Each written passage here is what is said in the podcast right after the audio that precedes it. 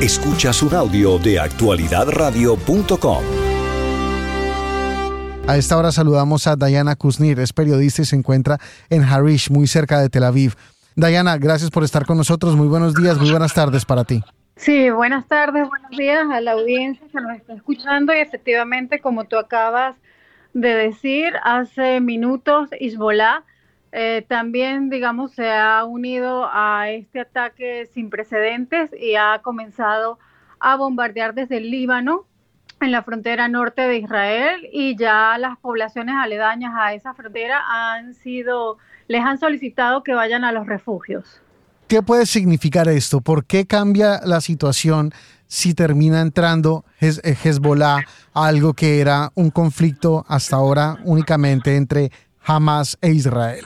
Bueno, desde mi punto de vista me parece algo sumamente grave ya que no solo el conflicto estaría por la frontera sur, sino que también por la frontera norte, ¿no? Entonces estarían tratando de, eh, digamos, rodear a Israel por todas sus fronteras, ¿no? Esto implica que estos grupos eh, armados, terroristas, catalogados por muchos, están uniendo fuerzas porque su intención, como lo han dicho abiertamente, es acabar con Israel. Y eh, por supuesto también eh, se habló mucho y hasta esta madrugada también se confirmó la forma en la que estaba involucrado el régimen de Irán con el patrocinio de estos ataques, con eh, la formación, con el desembolso de dinero, lo que siempre hemos sabido que vienen dineros de Irán para fomentar y financiar los ataques terroristas de Hezbollah.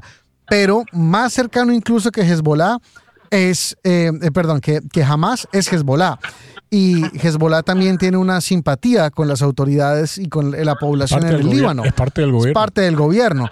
Entonces. Por supuesto. Eh, eh, ¿Cómo cambia esto la estructura? Y lo, pienso yo desde una perspectiva más internacional y de alianzas. Si, si va a entrar el Líbano, si va a comenzar a entrar eh, Hezbollah, si va a continuar el ataque desde eh, desde eh, Hamas y también informábamos temprano que ya se había pronunciado también el presidente de Turquía, eh, Erdogan, diciendo que iba a hacer algo similar, iba a respaldar a Palestina, refiriéndose por supuesto a estos grupos. ¿Qué, ¿Cómo podría terminar esto si ya incluso Estados Unidos hizo una movilización de un portaaviones? Sí, bueno, eh, nosotros esperamos que eh, las fuerzas israelíes eh, confío plenamente en que tienen la capacidad para enfrentar este tipo de situaciones. De hecho, el gobierno ha sostenido varias reuniones para atacar de la mejor manera y defender a su población. Está, eh, gracias a Dios, está recibiendo el apoyo de otros países como Estados Unidos, como bien lo señalas. Y bueno, es preocupante porque cuentan con, con el apoyo económico y armamentístico de estos grupos eh, terroristas que, eh, digamos, no, no lo están haciendo con intención de amedrentar, sino que van con todo, ¿no? Ellos están jugando al todo o a la nada. eh, Dayana, eh, muy buenos días, gracias por acompañarnos. Un día doloroso para Israel, para el mundo que mira consternado lo que ha sucedido en las últimas horas y lo que puede suceder también en los próximos eh, días. lo que tenemos entendido es eh, que líderes eh, de la oposición le han ofrecido a Netanyahu formar un gobierno de coalición con la única condición de sacar algunos de los elementos más extremistas de su gobierno. ¿Puedes contarnos lo que sepas acerca de esa propuesta de la oposición israelí? Sí, bueno, es algo que está sobre la mesa y eh, se ha visto los acercamientos que han tenido estos partidos para formar la coalición, porque obviamente aquí no se trata de política, se trata de la vida de los ciudadanos israelíes, es lo que está en juego, ¿no? Entonces, hasta el momento ha habido esa cooperación entre los partidos, digamos, dentro de esta em, separación que ha existido desde hace varios meses en eh, lo que sería la vida política israelí.